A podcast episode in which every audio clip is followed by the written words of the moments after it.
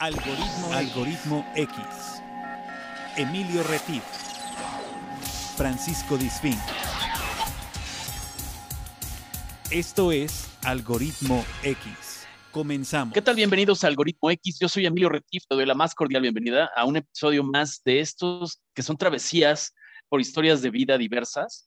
Hemos llegado una semana más donde Paco y yo, eh, pues nos dimos a la tarea de buscar una nueva invitada y quédate aquí con nosotros, eh, te va a gustar esa historia. Si has estado antes, gracias por estar de nuevo aquí. Si es la primera vez que nos escuchas, pues gracias por esa oportunidad y te invitamos a que te, quedes aquí con nosotros a esta charla desenfadada de café, a donde doy la bienvenida a mi compañero Paco Disfink. ¿Cómo estás, Paco?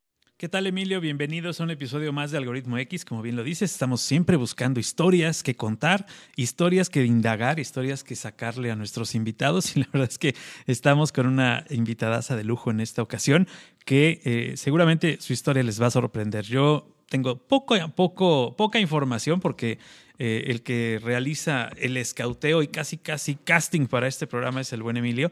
Pero bueno, pues les damos la más cordial bienvenida. Como dice Emilio, si es la primera vez que nos escuchas, pues qué bueno que llegaste hasta Algoritmo X. Si ya nos escuchas o ya nos sigues a través de cualquiera de las ventanas de Algoritmo X, como son la de radio, a través de Radio Más, la radio de los veracruzanos, en donde nos escuchan en ocho estados de la República Mexicana en vivo los sábados a partir de las 3 de la tarde, horario de México. O bien, si nos siguen en la ventana de podcast, que es la que pueden escuchar todos los jueves en la versión de Spotify, también en la versión que tenemos o el, eh, la ventana que tenemos de conferencias donde nos pueden buscar a través de Facebook como algoritmo X. Ahí tenemos también contenido bien interesante. Así es que les damos la más cordial bienvenida y sin más ni más, pues presenta a nuestra invitada, Emilio. Sí es, bueno, pues ella es una mujer de altos vuelos, es una mujer eh, multifacética, porque ya lo van escuchando porque es una mujer que ya, ya nos irá contando, pero entre otras profesiones ha sido piloto aviador comercial y eh, además se dedica actualmente al doblaje, eh, profesionalmente hablando, eh, hace algo para, para Discovery, algo para History Channel y algo de novelas turcas. Ella está en Cuernavaca y es una de esas historias a las que llegamos gracias a ciertos amigos de esta emisión que nos hacen favor de vincularnos. Y si tú tienes una historia de como esta o algo similar, no tiene que ser un tema específico, sino que sean temas que aporten valor a la vida. Yo le agradezco a Andrea Alonso que nos, nos hizo el favor de presentarnos con nuestra invitada, a quien doy la bienvenida a esta emisión. Ella es Mitzi Bennett, se encuentra en Cuernavaca, Morelos. Y buenas noches, ¿cómo estás, Mitzi? Bienvenida Hola a todos, muchas gracias, buenas noches. Feliz de estar con ustedes. Ah, pues gracias. Aquí nosotros vamos a, ir descifrando este algoritmo de tu vida y que seguramente tienes mucho que aportar, no solo a las mujeres, sino a nosotros y a cualquier gente de cualquier edad. Yo creo que tienes mucho que aportar. Entonces, bienvenida. Y pues quisiera preguntarte así para ir manejando esta historia. Yo sé que de niña tú tocabas el piano. Antes de entrar a esos detalles, te dedicabas al piano Cuéntanos un poquito esa, ese tema musical, esa incursión musical. ¿Por qué llegaste a eso? ¿Tú, vivías en una familia de artistas? ¿Cómo fue que te, nació el gusto por la, por la música, por el piano? Mira, eh, te platico, saliendo de la primaria, mi papá muy ilusionado en que yo tocara algún instrumento musical. No, no era, él no tocaba ningún instrumento, pero él le gustaba mucho hacer teatro. Él era actor de teatro, de, de, carpa, de las iglesias, de los sábados, de los domingos, ¿no? Empezaba en los años, ¿qué te puedo decir? Los años 50. Entonces me inculcaron el que aprender un idioma, aprender eh, un instrumento, tener herramientas para esta vida. Y, y, empecé con el piano a los 11 años. Mi piano precioso llegó al puerto de Veracruz, fíjate qué padre, llegó en barco un Burlitzer precioso, todavía de caja de cobre. En 1973 llegó el, el, piano y llegó a casa. Empecé con una maestra alemana, Doris Schack, que en paz descanse, maravillosa maestra. Y a los cuatro años ella me dijo, ¿estás lista para concursar en el conservatorio? La verdad es que, ¿no? El mundo me dio vueltas y y, la verdad por amor a ella, ¿no? Por su confianza, por su impulso, por, por ese legado que te van dejando también los maestros en la vida. No le puedes fallar. Entonces dije, ok, voy con todo.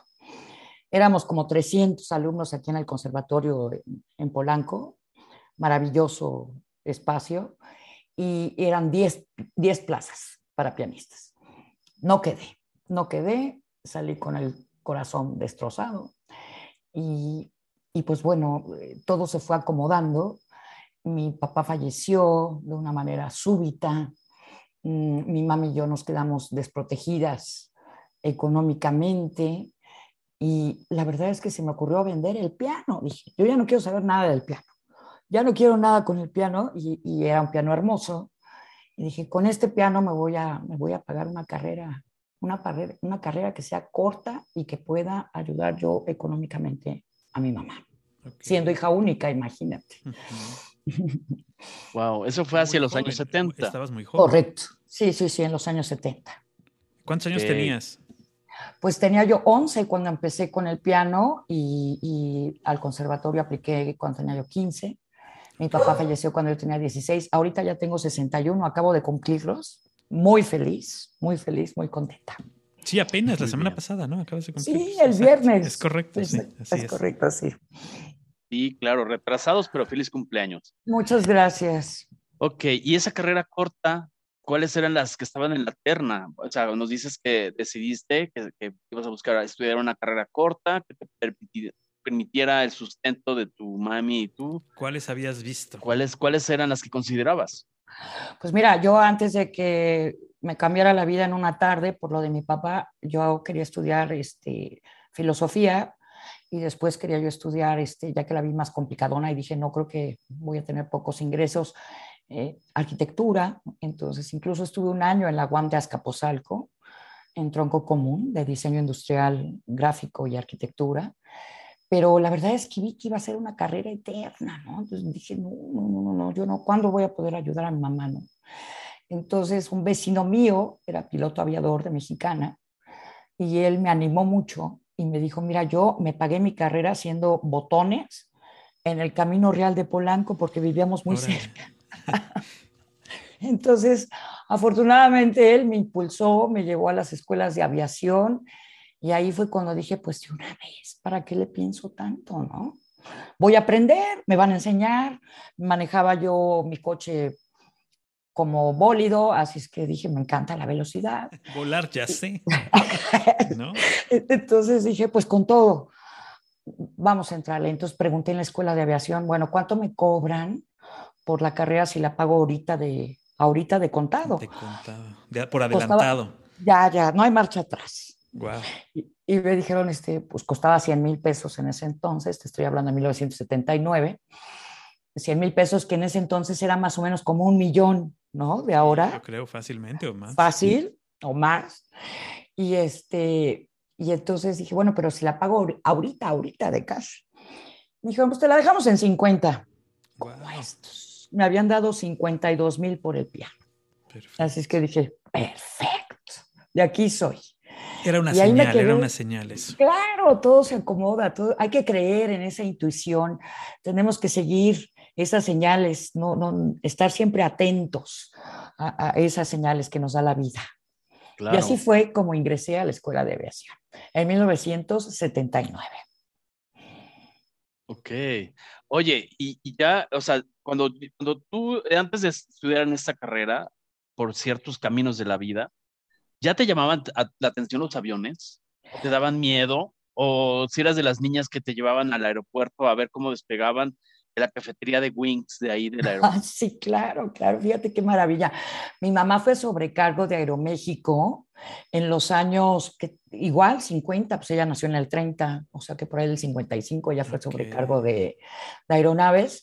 Y mi papá era contador en una aerolínea que se llamaba Guest. Entonces ellos se conocieron en el aeropuerto.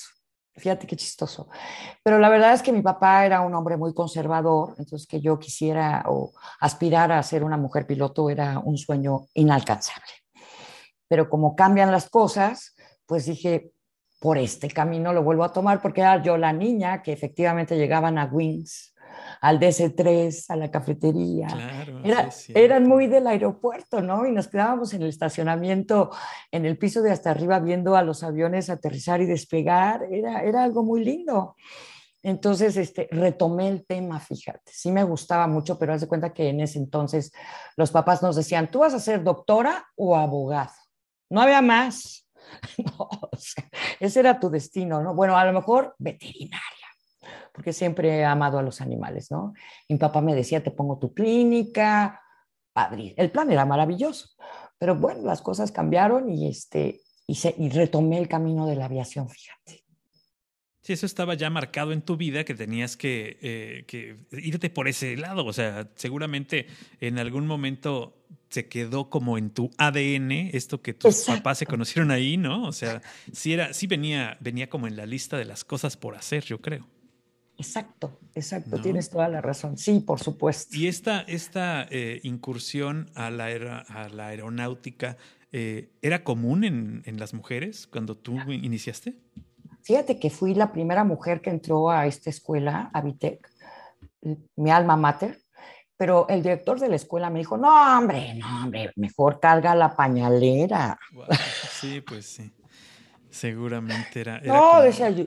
como raro, ¿no? Ver a una mujer llegar a esa escuela. Y era yo la primera, ¿no? Entonces dije, no, ya pagué, no, no hay marcha atrás.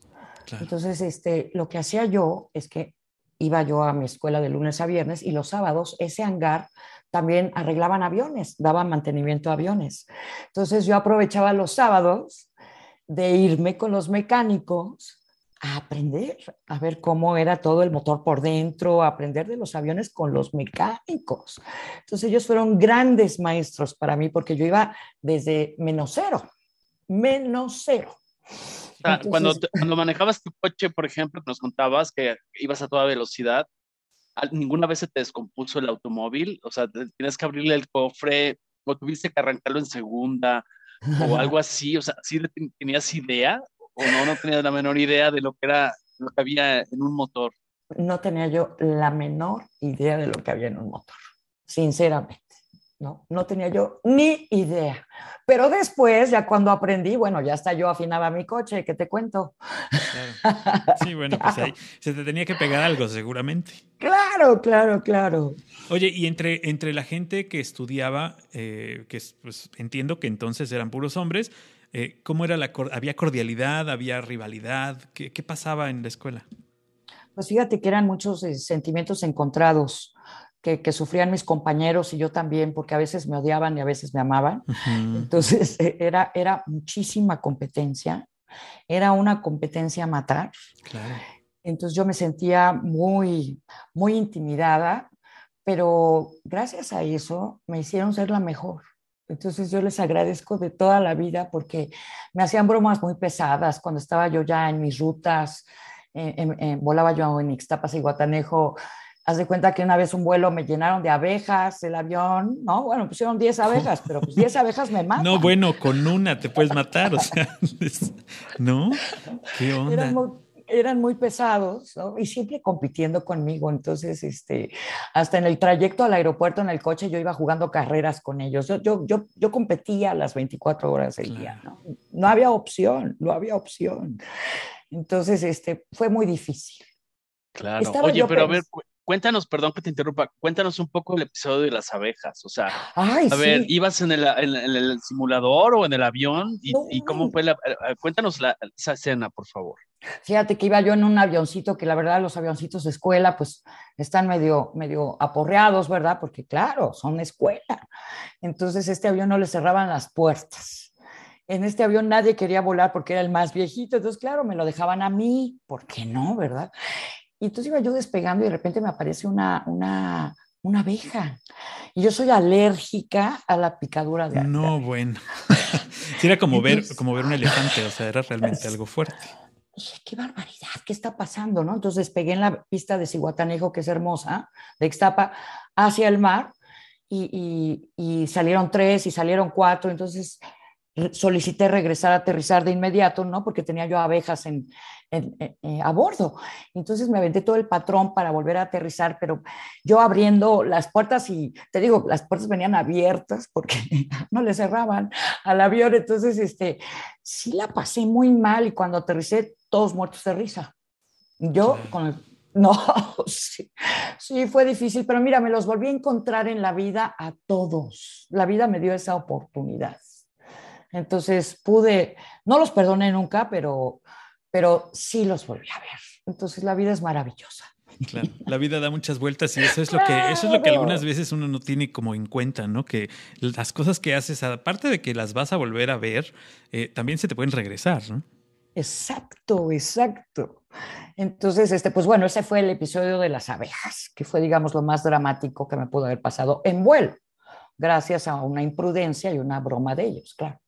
Y, en esta, eh, en esta eh, pues, rivalidad que existía en la escuela, que además seguramente eh, se permeó hasta el, hasta el punto en el que para obtener un lugar en una empresa de aviación era muy complicado también como mujer tener ese lugar, ¿no?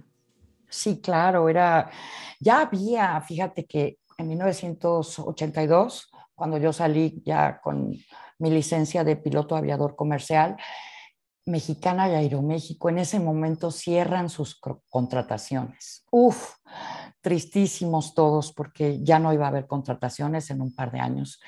Y entonces afortunadamente, bueno, yo pensando cómo salir adelante, imprimí mucha, eh, mi, currícula y me fui a todos los hangares de la aviación ejecutiva a pedir trabajo como copiloto con 180 horas de vuelo, salidita de la escuela.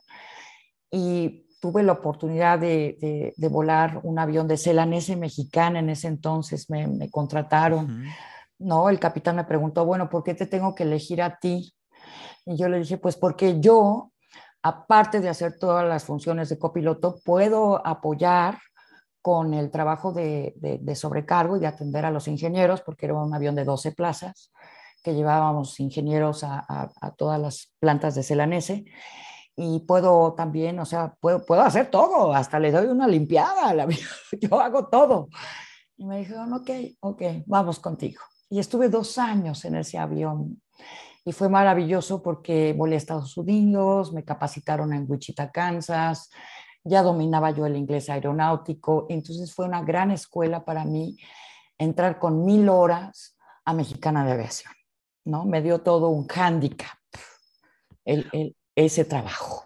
Oye, ¿qué equipo era el que volabas con Celanese? Era de 12 plazas, pero ¿qué tipo de equipo era? Eh, se llamaba Kinner 100 y 200 porque saqué la licencia para los dos aviones saqué la capacidad para los dos aviones e inclusive en Wichita me dijeron, no, pues de una vez te vamos a, calificar como capitán para que ya no tengas que regresar. Era yo matadísima, la verdad, ya súper, súper, súper nerd. Y entonces me dieron la capacidad de capitán de Kinner 100 y 200. Entonces eh, son diferentes las, eh, como vienen acomodados los asientos. Realmente siempre el que compra un avión dice cómo quiere. Eh, la configuración. la configuración, gracias, gracias. La configuración de los asientos, entonces hay hasta 12, 10 o 8, como los quieras, ¿no? Entonces volaba yo los dos aviones, fíjate qué maravilla, tanto el 100 como el 200. Okay. Eras, ya, eras la piloto de la empresa, o sea, eras así. Era yo la piloto de la empresa. Te llevabas de acuartas con, con los dueños de Celanese los ingenieros, este, pues llevábamos a los ingenieros a las diferentes este, plantas que estaban tanto en Michoacán como en Coahuila, San Luis Potosí, y los ingenieros, pues, como que me veían así como, qué simpática. pero claro, tenía yo, sí, tenía yo 22 años, y, pero ya era yo muy profesional con mi corbata y siempre mi uniforme al tiro. Entonces los ingenieros este, eran respetuosos, digámoslo, eran respetuosos de mi trabajo y pues mi, obligación era bajar los portatrajes de todos, porque en ese entonces eran portatrajes, y ahí venía yo con 10 portatrajes colgando. ¿Tú crees que alguien me ayudaba? Por supuesto que no. Pero decían, no importa, este es mi trabajo y esto es lo que yo quise hacer. ¿No?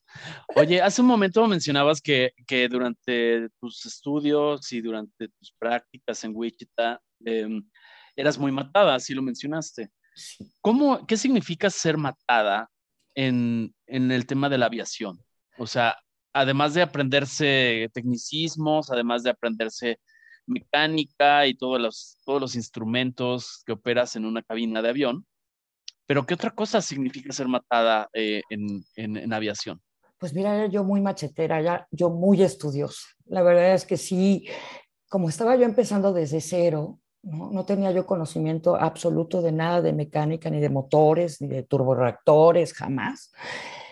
Me comprometí mucho, me comprometí mucho. Entonces estudiaba yo cuatro o cinco horas diarias a morir para poder estar competitiva. Es que yo a partir del momento en que yo elegí la aviación, antes de los años 80, tenía yo que ser la mejor.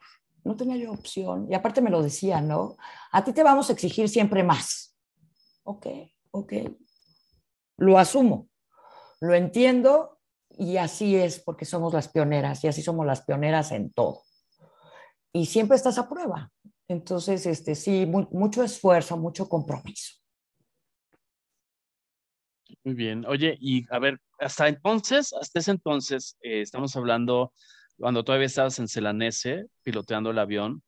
Y haciendo todas estas funciones del puesto al que te comprometiste. Así es. ¿Tuviste alguna incidencia así digna de, de, de contar de las fiestas en las cenas navideñas?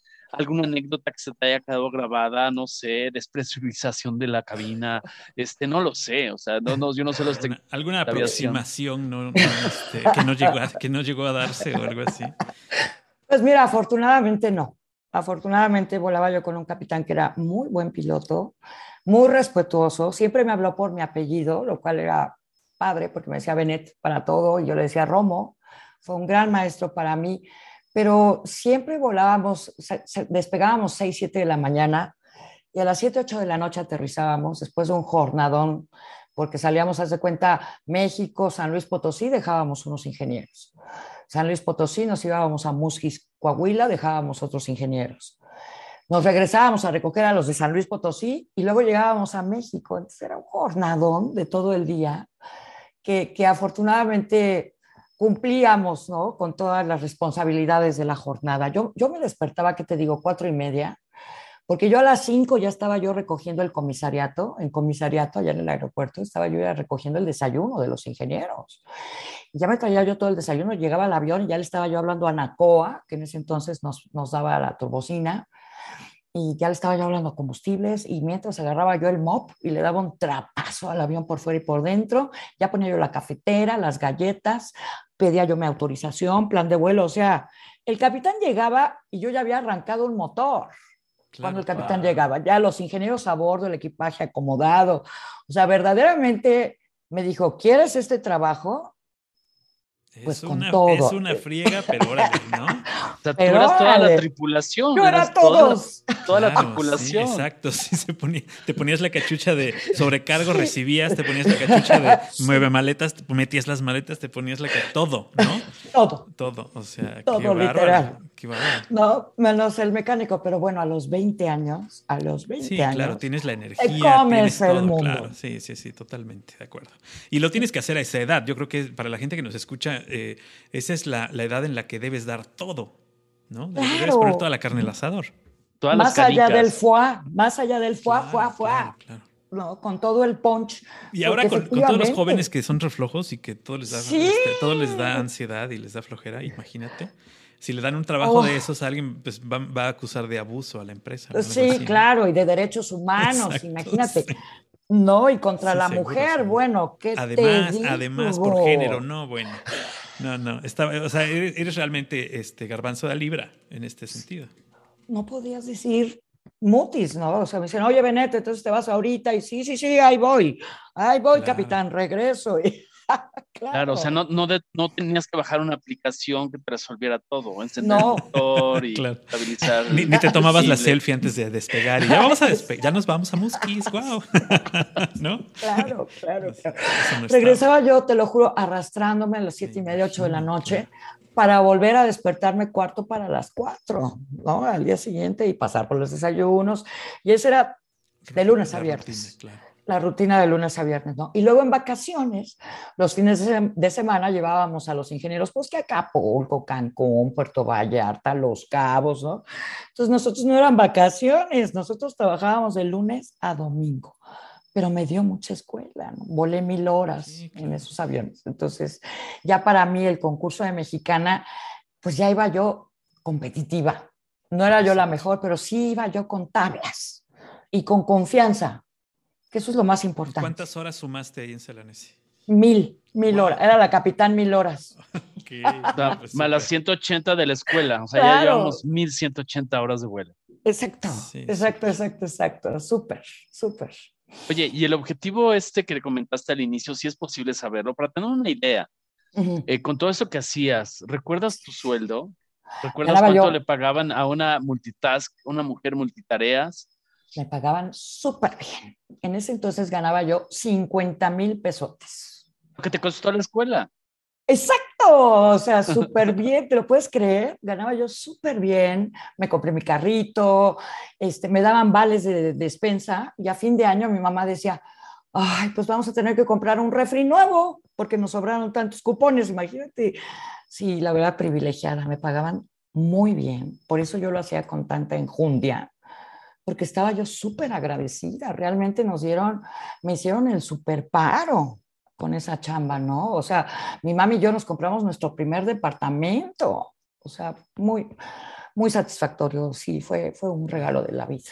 Eh, Cuando entré a Mexicana, fíjate, entré ganando 5 mil, 10 veces menos. Ya con eso tienes una idea. Sí, claro. ¿En serio? Diez veces menos. Diez veces menos y siendo mexicana, que era la aerolínea más antigua de América, ¿no? La, la, segunda más antigua de América y la más importante, una de las más importantes de México. Así es. Pero el trabajo no era el mismo tampoco. No, entraba yo como aspirante. O sea, yo realmente era aspirante a primer oficial y tenía yo que calificar y pasar todo el adiestramiento, que fueron ocho meses eternos y pasar todas las pruebas, ¿no? Porque a mí me, en, los, en el simulador no solo me quemaban un motor, no, hombre, me incendiaban los tres. A ver qué hace la vieja, a ver cómo lo resuelve. A ver si de veras sabe. Exacto. Y entonces, ¿qué pasó? Pues me hicieron muy buena. A mí me ponían todas las fallas y de veras era maravilloso porque cada seis meses en, en, una línea aérea comercial en ese entonces te calificaban cada seis meses en el simulador. Y entonces al simulador vas a practicar todo lo que no te pasa en la vida real, ¿no? Todas las fallas, para que cuando llegue a suceder, tú sepas resolverlo. Y sobre todo aquí lo tienes que resolver rápido, porque el avión va a 900 kilómetros por hora. Entonces, tú mínimo tienes que pensar a 901, porque si no el avión, avión, te va comiendo, claro, claro. Entonces, este, sí, fue, fue divertido fue divertido. ¿Qué altura va un avión de estos? Si va a 900. ¿10 mil pies? Eh, pues, pues íbamos a 35 mil pies, 33, sí, 33 mil pies. Y, mira, el 727 fue un avión de la década de los 70, fue 60 y 70 y 80. Fue el mejor avión de la Boeing, el avión más vendido, el avión que lo tenían todas, las, líneas del mundo. No sé si se acuerden Eastern, Western, Braniff, los aviones de colores de Braniff, todos eran 727, eran aviones de, burritos de trabajo. Era como el suru, como el suru de los aviones. Como un suru, exacto. Como el, que todos los taxis tenían, así, es, correcto. sí, decían, si vuelas el 727, vuelas todo. Es como aprender a manejar en bocho, ¿no? Exacto, es, exacto. es, el equivalente a aprender a manejar en un bochito. Ok, no, bueno, es bueno saberlo porque la verdad es que esas cosas son, datos que uno no tiene o que no conoce y que son, eh, eh, pues, a lo mejor muy comunes entre gente que conoce de aviones, ¿no? Sí, claro, claro. Este, ¿Y hasta, hasta, qué, hasta qué tiempo estuviste trabajando para Mexicana? Para Mexicana de Aviación estuve trabajando hasta 1998, trabajé 14 años, estuve mm, como primer oficial. Mi grupo, que éramos 15, 15 compañeros, 14 compañeros con los que concursé y me quedé. Y ese grupo, desafortunadamente, mi grupo, no logró ascender a comandante, porque fíjate, cuando nosotros entramos, el promedio de edad de todos los pilotos de Mexicana El promedio era de 37 años. Éramos mil pilotos. Entonces, para que yo pudiera ascender a capitán, tenía yo que esperar a que esos pilotos cumplieran 60 y se jubilaran. ¿Me explicó? Entonces tenía yo que estar 23 años de copiloto. Y mis compañeros que estuvieron casi 25 años de copilotos ya no ascendieron porque se vino la quiebra. Ah, entonces fue... los que sí, se esperaron. Eh, sí, los que con esa esperanza de, poder eh, pues, cambiar, subir el, el, el, ascenso. El ascenso a este, a este grado y les tocó esta quiebra terrible que, que bueno, sigue siendo, sigue siendo un problema. sigue siendo un tema. ¿no? Y ya pasaron 12 años. Sigue siendo un tema. Yo, yo me salí en 1998, tuve una incapacidad. Yo empecé con un vértigo y síndrome de Menier. El 727 eh, traía tres motores Pratt Whitney poderosos de 17 mil libras de empuje cada uno y eran unos motores que vibraban mucho. Vibraban, tú no lo sentías como pasajero, pero nosotros diario, en una jornada de 10 horas, sí, claro. pues sí, y me fui descalcificando. Y entonces tuve una osteoporosis prematura. Fíjate, nada más que increíble, ¿verdad? Y me dijeron, son los motores. Y me dijeron, ya no puedes seguir volando. Tu descalcificación es mucho para ser una mujer tan joven. Y aparte, eh, digamos que el oído medio también se me descalcificó. Entonces perdí, perdí audición. Fue, fue un golpe tremendo en mi vida, pero este, no tenía yo opción. No, la secretaria de comunicaciones me canceló mi, mi licencia. Oye, pero ¿cómo es que se da una descalcificación? O sea, tiene que ver, entiendo, por la vibración de los Exacto, por la vibración. es un martillo pero es, o sea, va, va, va como haciendo que los huesos se, se vayan eh, pulverizando, por llamarlo de una sí, por llamarlo así. O raspando entre ellos, tal vez, no sé. Pulverizando por la vibración, es una vibración muy fuerte. Y constante, ¿no? Además, como dices, o sea, uno no lo siente porque viajas a lo mucho tres, cuatro horas, a lo mucho, y, pero ustedes viajaban eh, todo el día y todo el día. Claro, todo el día. Eso ya no pasa con los aviones modernos. ¿Cuál, era la jornada, una jornada dura cuando estabas en Mexicano? O sea, ¿qué hora empezaba y a qué hora terminabas?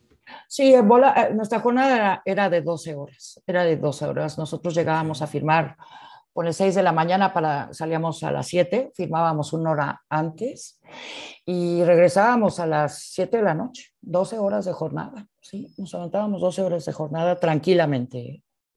Y luego había vuelos, por ejemplo, uno que era el, el Muere 24, le decíamos Muere 24 porque era el Guadalajara Vallarta de la noche. No, hombre, te tocaba un mal tiempo. Cuando había huracán, pues entrabas rifándote la vida en Guadalajara y luego te faltaba todavía Vallarta. Vallarta es peligroso. Salir, pues en mal tiempo sí, porque estaba entrando el huracán, ¿no? Entonces, este, la empresa nos decía, bueno, pues hagan un intento, ¿no? Por, por, por hacer una aproximación segura. Lo que hacíamos, ¿no? A veces si entrábamos, a veces decíamos, ya no es seguro y nos regresábamos a Guadalajara. a esperar a que se compusiera en Vallarta y regresar a Vallarta. Entonces la jornada se nos iba a 14 horas. ¿Qué te puedo decir? Sí, claro. Oye, pero mucha gente, no sé si tú has escuchado, Paco, que a veces dice, ay, pero qué fácil, qué fácil si tienen piloto automático este, nada más van ahí apretando botoncitos y ya. Pero cuéntanos un poquito, es para esos que dicen que qué fácil es la labor de un piloto o de un primer oficial porque tienen piloto automático, cuéntanos un poco al respecto. Pues mira, eh, realmente los pilotos, eh, nuestro trabajo es que en el momento que ocurra una falla, yo lo sepa resolver asertivamente y en el momento para salvar la vida de 180 personas. Por eso nos pagan, por esa falla. Nosotros siempre estamos esperando la falla. Vamos en carrera de despegue y estamos esperando la falla de motor para decir, aborto el despegue o ya traemos mucha velocidad porque hay una velocidad mandatoria o continúo mi despegue con una pérdida de motor. Me explico, nosotros estamos entrenados para resolver situaciones de emergencia. Para eso es lo que quieres tener un piloto responsable, comprometido, estudioso, eh, que no sea alcohólico, etcétera, ¿no? Para que en ese momento, si llega a pasar algo, respondemos con todo. En tus cinco sentidos. Claro, como el Capitán Zully de la película, ¿no? es el, Mejor, el mejor ejemplo, ¿no? Él en un segundo dijo, ni me doy la vuelta, aquí entro en el río, tan, tan. Es la única manera de salvarnos, ¿no? Exacto. Tienes, y como dices, tienes que pensar un kilómetro por lo menos o una milla más rápido que lo que vas. Entonces, si, lo que va el avión. Si no te come, te comen las, decisiones, ¿no? Esta, eh, y no, no es una tarea fácil. Digo, obviamente debe ser una tarea eh, muy complicada, no solo por los años de estudio que lleva eh, pues profesionalizarse en ello, sino todos, todos seríamos pilotos, ¿no, Emilio? Tú y yo. Este, no llegamos ni a pilotos, pero ni de estufa. Entonces, este, eh, es, una, es una tarea complicada, como cualquiera, o sea, como cualquier cosa que se haga de manera profesional y correcta, ¿no? O sea, no, no, no quiero ser que sean más o sean menos, pero. no, pero así como estás a 35 mil pies, ¿no? Exacto, es, exacto, esa es, esa es la gran diferencia, que cualquier eh, jugada en falso, eh, estás está en juego la vida tanto tuya como de las personas que traes, no solamente la tuya, ¿no? O sea, si un, si un arquitecto se resbala en un andamio en 13 pisos de altura, pues a lo mejor se mata él, pero aquí si te resbalas tú, se matan todos, ¿no? Exacto. Es la gran diferencia. Es la, responsabilidad que tienes, ¿no? Sí, por supuesto. Oye, y a ver, eh, debe haber habido alguna incidencia, o sea, por alguna cuestión así memorable también, porque si como pasajero, bueno, al menos yo sí he tenido mis experiencias este, importantes, ¿no? Decir, yo siento que aquí y aquí quedé, pero cuéntame, tú como piloto de 14 años de una aerolínea, cubriendo, no sé, tantas rutas, porque no solo cubrías Vallarta y, este, y las demás ciudades, Guadalajara, sino que me imagino que tenías vuelos internacionales donde los riesgos se van, pues se van eh, presentando constantemente.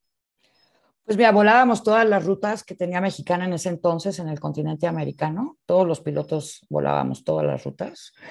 Y efectivamente un vuelo que fue interesante y diferente. Tuvimos un aviso de bomba.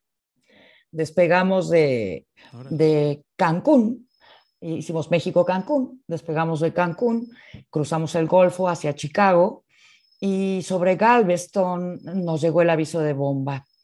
Alguien escribió un aviso de bomba que un pasajero encontró en el asiento y decía que en esa fila habían colocado una bomba y que estallaría a las 3 de la tarde con 10 minutos y eran cuarto para las 3. Entonces, este, bueno, en ese momento que recibimos el mensaje, los tres pilotos hicimos team back, porque el 727 era un avión de tres pilotos todavía, lo cual era maravilloso porque son tres cabezas que piensan y seis ojos que ven. Ahora los, los aviones son de, cuatro, de dos pilotos nada más. Entonces yo siento que perdimos mucho en la aviación con ese piloto que nos hace falta. Pero bueno, todo es economía, todo es dinero al final de la historia. Y hicimos Team Pack y dijimos, bueno, ok, tú, cada quien ya sabe lo que tiene que hacer, estamos entrenados. Yo ya sé que yo como copiloto me tengo que declarar en, en emergencia, como salen las películas, así Mayday, Mayday, Mayday, tres veces Mayday, no puedes hacerlo dos, no puedes hacerlo uno, todo es preciso. me declaré en emergencia y les dije que teníamos un aviso de bomba. Esto fue en Nueva Orleans, estábamos ya en el centro de control de Nueva Orleans y estábamos exactamente, afortunadamente ya habíamos cruzado el Golfo, porque imagínate que te pasa eso a medio Golfo, dices Golf. Ya habíamos cruzado el Golfo y avisamos a sobrecargos, avisamos a pasajeros que, y, a la, la empresa, ¿no? Avisarle a la compañía porque nosotros no teníamos quien nos auxiliara en Nueva Orleans. Eh, los controladores de Estados Unidos nos dijeron, este, están autorizados a aterrizar en la pista 25 de Nueva Orleans. Es, la verdad es que excelente el trabajo de los controladores aéreos y nos llevaron de la mano a la pista porque nosotros no volábamos ni al Nuevo Orleans y en ese entonces no teníamos nosotros nuestras cartas de navegación en una pantalla como lo tienen ahora, ¿no? No, yo traía mi sección amarilla con todas las cartas a todos los lugares donde volábamos y no traíamos cartas de Nueva Orleans porque no era nuestra ruta, de mexicana, ¿no? Era de Aeroméxico. Y ni siquiera era un aeropuerto alterno para nosotros en la ruta que teníamos a San Antonio. este, no era. A ciegas, totalmente. Íbamos a ciegas. Entonces los controladores nos iban dando toda la información que teníamos que, que necesitábamos para aterrizar de emergencia en Nueva Orleans. Aterrizamos y nos mandaron hasta el fin del aeropuerto, allá en Casa del Demonio, para que, por si estallaba el avión. Que no salpiquen, ¿no? Por lo menos. Claro, así háganse para allá, ¿no? Ahí vienen los de Mexicana. Y entonces, este, en, en un segundo, de veras, pum, amarramos el avión, frenos puestos, listas de evacuación y ya nos tenían preparados, este, los norteamericanos ya nos tenían preparados alas móviles, como las alas para que no sacáramos toboganes y todo eso, que ya era, ya con toboganes afuera y todo, el vuelo se cancela. Entonces, este, eh, nos pusieron alas móviles para, para poder este, desembarcar a todo nuestro pasaje y llegaron como con 20 perros Doberman y pastores y perros de todo tipo a, a, bajar todo el equipaje. ¿Y qué te digo? En 20 minutos ya habían quitado todos los asientos del avión, no, no, una eficiencia así sorprendente. Ya habían quitado todos los asientos, 100 o 200 asientos, ya habían sacado todo el equipaje y ya estaban los perros revisando maleta por maleta, asiento por asiento y persona por persona. Wow. A, sí, a los otros este, nos recogió una patrulla del FBI mientras son peras o son manzanas en un incidente o accidentes de aviación, la tripulación de pilotos es la responsable. Entonces nos subieron a la, a la patrulla para que fuera. A la Julia. A, a la, la, Julia. Julia. Sí, que es que mala onda. No, es que mala onda, mejor invítenme un refresco, algo para el susto. Un bolillito para el susto. ¿eh? Sí, hombre, porque uno también a mí me decían, oye, ¿no te da miedo? Pues claro que me da miedo, ¿no? Pero lo sí, controlas, claro. Confías en, tu avión, antes que nada en la vida, ¿no? Tu avión confías en él ciegamente y confías en tus conocimientos, ¿no? Que por algo estás ahí. Entonces, este, nos llevaron precisamente a hacer una declaración de cómo había sido toda la emergencia. Finalmente nos dijeron, pues fíjense que ¿qué creen que no, este, pues no hay bomba. Ya revisamos todo y los pasajeros, nosotros dijimos, bueno, los pasajeros ya no van a querer nuestro destino, era Chicago. Sí, claro. Ya no van a querer ir a Chicago, ya. Y entonces, este, pues como que las personas de tráfico preguntaron a los pasajeros que si querían, todavía se podía hacer todo eso, ¿no? Ahora ni de sí. chiste. que si querían ir con nosotros a Chicago y todos gritaron que sí, ya íbamos a Chicago, ah. cosa que no debimos haber hecho. Nos debimos de haber quedado en Nueva Orleans, este, para que el avión estuviera 24 horas. De observación. Exacto. Oye, pero a ver, tengo no dudas. Tengo dudas. O sea, uno, ¿cómo les dan un aviso en pleno vuelo que el avión tiene una amenaza de bomba? O sea, ¿quién les dice o cómo se los dicen? Dos, son dos dudas para que sí. te sueltes con toda la historia. ¿Cómo le dices a los pasajeros que hay amenaza de bomba? O sea, o, o, o, se los disfrazas que es un, un aterrizaje de emergencia. Vamos a conocer Nueva Orleans, chicos. ¿Te acuerdas que íbamos a Chicago? Pues no. Vamos a pasar por mi tía Nueva Orleans. Exacto. A ver, cuéntanos esas sí. dos dudas que a mí me asaltaron, no sé, Paco. Sí. Sí, claro que sí. Fíjate que aparte en ese vuelo, el capitán era su primer vuelo sin asesor, porque cuando asciendes a capitán, pues te checan en todas las rutas, ¿no? Siempre va otro piloto viendo que vengas haciendo todo como relojito. Entonces nos dijo al otro copiloto y a mí, muchachos, es mi primer vuelo sin, sin asesor, es mi primer vuelo solo de capitán, muy joven, ¿eh? Nosotros, yo tendría, que te digo, 25, el otro copiloto tendría 28 y el capitán tendría 30. Super chap. Entonces éramos una tripulación muy joven, ¿no? Entonces nos pasa esto en pleno bueno, bueno, la sobrecargo nos dio un papel que hace cuenta que estaba impreso como en esas impresoras manuales, imagínate 1985, ¿no? Había unas impresoras chiquitas, venía impreso de esa forma. Era un mensaje como media hoja carta que decía en la fila 26B he colocado una bomba que va a detonar a las 15.10 horas, tiempo local de México. No tienes opción. La empresa en ese momento te dice es mandatorio que te declares en emergencia y que aterrices lo antes posible. Esa es la instrucción, ¿no? El manual de operaciones. Entonces, este, así fue como nos llegó el mensaje, nos los dio la sobrecargo que entró, por cierto, gritando que traíamos bomba, imagínate nada más.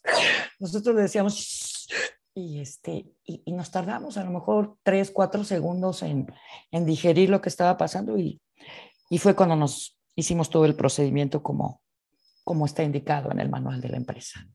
Claro, tienes, tienes un manual y tienes que seguirlo al pie de la letra, ¿no? Primero, al pie de la letra. Primero por, por regulaciones, ¿no? O sea, porque si te sales de la regulación te pueden quitar hasta tu licencia, ¿no? Por supuesto. Y el seguro no paga nada. Exactamente. Y además pones en riesgo, como decíamos hace un rato, pones en riesgo la vida de toda la tripulación y de todos los pasajeros. Esta, eh, como, como lo dijiste hace un ratito, y creo que tienes toda la razón, ahorita en este momento esas cosas ya no se pueden hacer.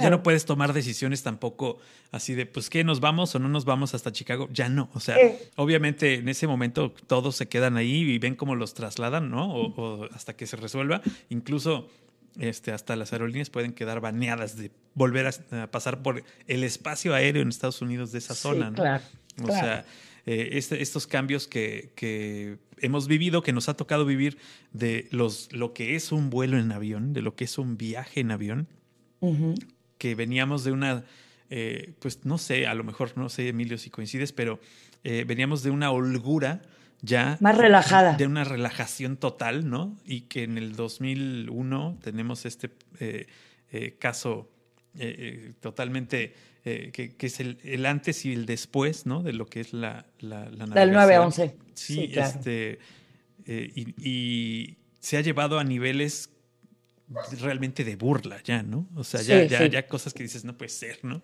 No puede ser, ¿no? Y que, y que además, eh, aquí en México, y me ha tocado en las últimas dos veces que he viajado, que las atribuciones casi, casi de la, del, de, de de cuidar el país están en manos de un changuito que no tiene una preparación y que te lo dice así como, yo, gracias a mí estás a, salvo en este aeropuerto, ¿no? Y dices, no manches, güey, o sea, es, es, un, es una botella de agua, ¿no? O sea, no. Sí, sí, relájate. Relájate, tantito, pero bueno, así pasa, ¿no? Digo, Oye, pero cuéntanos eso, ¿cómo le dijeron señores pasajeros? El ¿Qué, le dijeron? ¿Qué le dijeron a los, a los, a los, a los que venían en el avión?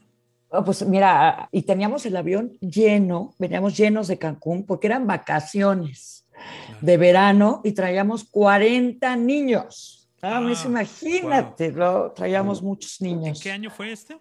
Esto debe haber sido en 85, yo creo, 87, ponle. Y traíamos el avión al full y 40 niños. Entonces, este, pues bueno, el capitán fue el que eh, a él le tocaba, a él era el que le tocaba dar el mensaje. Además, ya venían, como a, ya venían como a, ¿qué? ¿Dos horas y media, tres de vuelo?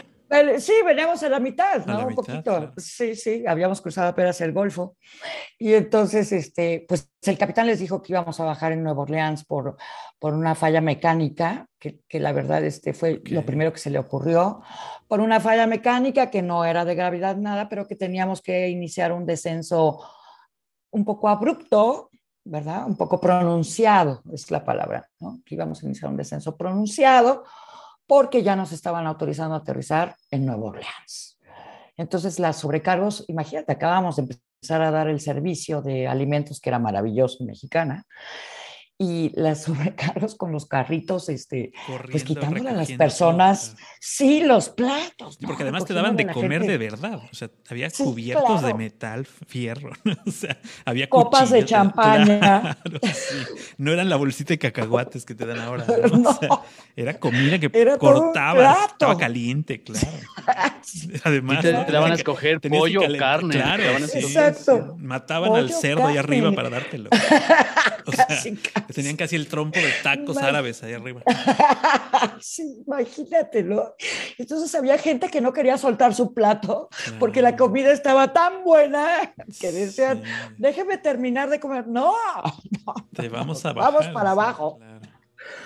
Este, y claro, todo nuestro pasaje era norteamericano y ellos con las cámaras de video, ¿te acuerdas de, esas cámaras? Las, las Handycam. Las Handycam filmando todo. Ellos felices pues. filmando todo. Cuando aterrizamos que nos persiguieron, ¿qué te digo? 10 ambulancias, tres camiones de bomberos, ¿no? Por más discreto que lo hubiéramos querido hacer. Ya no había manera de, eh, esconder que era una emergencia, ¿no? que estábamos en problemas. Entonces, este, así fue como, como manejamos la situación con el pasaje, pero el pasaje eufórico, ellos nunca habían vivido algo así, jamás creerías, ¿no? Que ellos estaban emocionados y eufóricos, ¿no? Con la adrenalina al tope, igual que nosotros dijimos, bueno, pues pasajeros felices, pilotos felices, todos felices, pues vamos a Chicago y nos fuimos a Chicago felices cuando no debimos haber ido, pero la verdad en nuestro manual de operaciones no estaba, esto no había pasado. no estaba. No, no estaba. No había, un paso B, ya el paso A ya estaba, pues ahora sí. Demos el siguiente paso entre todos, ¿no? Fue a criterio del capitán nuevo, en su primer vuelo de capitán. Claro. Oye, y el pasajero del de la fila 26 no, fue interrogado. No, no le di. Bueno, ahí sí ya todo se lo dejamos al FBI pero pues eh, sí, deben de haber interrogado a varios. Bueno, aparentemente ese pasajero se bajó en Cancún y dejó la nota. Ah, ok. Hicimos México-Cancún. Y él se quedó ahí y dijo, aquí les dejo este regalito. Aquí, a lo mejor era una bomba este, yucateca, ¿no? Porque si él se quedó en Cancún, a lo mejor era una bomba yucateca que había dejado con mucho cariño para todos. Exacto, exacto. Sí, se bajó en Cancún el angelito. Entonces, pues sí, fue muy inquietante, ¿no? Muy, muy inquietante y la verdad es que no había tiempo. Los pasajeros no supieron mm. que era una bomba, que era un, que era un peligro de bomba. O sea, fue, se quedó en el tema que era una, una, falla y tenían que revisarla, nada más. Exacto. Pero imagínate, o sea, si es sospechoso, si ya pasó el tiempo, o sea, que te digan, vamos a aterrizar por una escala de emergencia o por una cuestión mecánica, este, y te empiezan a retirar los platos. Pero es parte del protocolo, ¿no? O sea, es parte del protocolo que hay eh, en las aerolíneas, eh, tanto el recoger los platos como el no decirte algo que pueda causar un, una, una crisis. O sea, es, es, más bien pánico, exacto. O sea, no quiere decir que te están engañando, no, están evitando una crisis masiva. Porque si uno... Estamos manejando el pánico. Exacto. Y esa es parte también de la enseñanza que se da como piloto. O sea, es cómo controlar el pánico y cómo eh, en la escuela, y esa es pregunta, eh, te enseñan a cómo eh, manejar a un pasajero que viene borracho o que viene bruto o que lo que sea. O sea, te enseñan a, ese, a controlar ese tipo de, instancias. Sí, sí, sí nos enseñan tanto a los sobrecargos como a los pilotos, ¿no? Sí, sí, por supuesto. Aunque estamos hablando de antes del 9-11. Sí, que Las personas no tenían miedo. No, no, claro. Decías una emergencia, tenemos un problema mecánico, ah, ok. Claro. No vivíamos con miedo. Sí, no te subías a un avión ¿eh? esperando que se cayera. O sea, te subías ni, esperando a que alguien lo, lo, lo secuestrara. ¿no? Sí, claro. Ahora te subes con esa primera, la primera instancia es desde antes de que te subes ya te están diciendo para que no se suba ningún malo, ¿no? Ya te estamos quitando hasta los zapatos para revisarte, ¿no? Hasta el champú. Claro, sí. claro. sí, es, es otra Era diferente. Y, bueno, la puerta de la, de la cabina estaba abierta. Sí, hombre, había, había, veces que nosotros veníamos, como a la gente le encanta, ¿no? Y es apasionante, abríamos la puerta para, bueno, una vez me tocó un eclipse, el eclipse total de sol, veníamos de los cabos, a, exacto, a Guadalajara. Y bueno, pasaron los 180 pasajeros a ver el eclipse desde ah, nuestra ventana. sí. bueno, porque era seguramente del único lugar donde se veía. Sí, claro, nosotros venimos en super primera clase, ¿no? This is first class, guys. Sí, claro, sí te daban chance, si pedías y gestionabas, eh, este, que te dejaban, a mí me dejaban meter a la cabina de un avión en 1932 de Mexicana, justamente, a Los Ángeles, y yo me fui gran parte del vuelo ahí a un ladito, sentado, y me dieron chance y no, no había esas prohibiciones. Exacto, tengo, era padrísimo. Yo tengo mis alas, todavía tengo mis alas de Panam, también porque conocí la cabina, entonces, como era niño me regalaban unas alitas de Panam. Era ya, no existe Panam tampoco, para aquellos que nos escuchan. Era una aerolínea norteamericana que también desapareció. Poderosa, poderosa. Era muy poderosa. Claro. Sí, pero el procedimiento en este caso de, de, escala técnica o como se llame, de emergencia, implica, ok, retiramos platos, eh, avisamos que vamos a aterrizar en otra ciudad y le metes velocidad. y le metes por bomba. Y, y, vas perdiendo altura. sí, descenso de emergencia. Eso se empieza a notar, o sea. Sí. Aún así no hubo ningún grito o algún pasajero no. alebrestado, nada. No, ellos felices, muertos de la risa. Y nosotros decíamos, qué bueno, qué bueno, qué bueno, qué bueno que lo tomen así.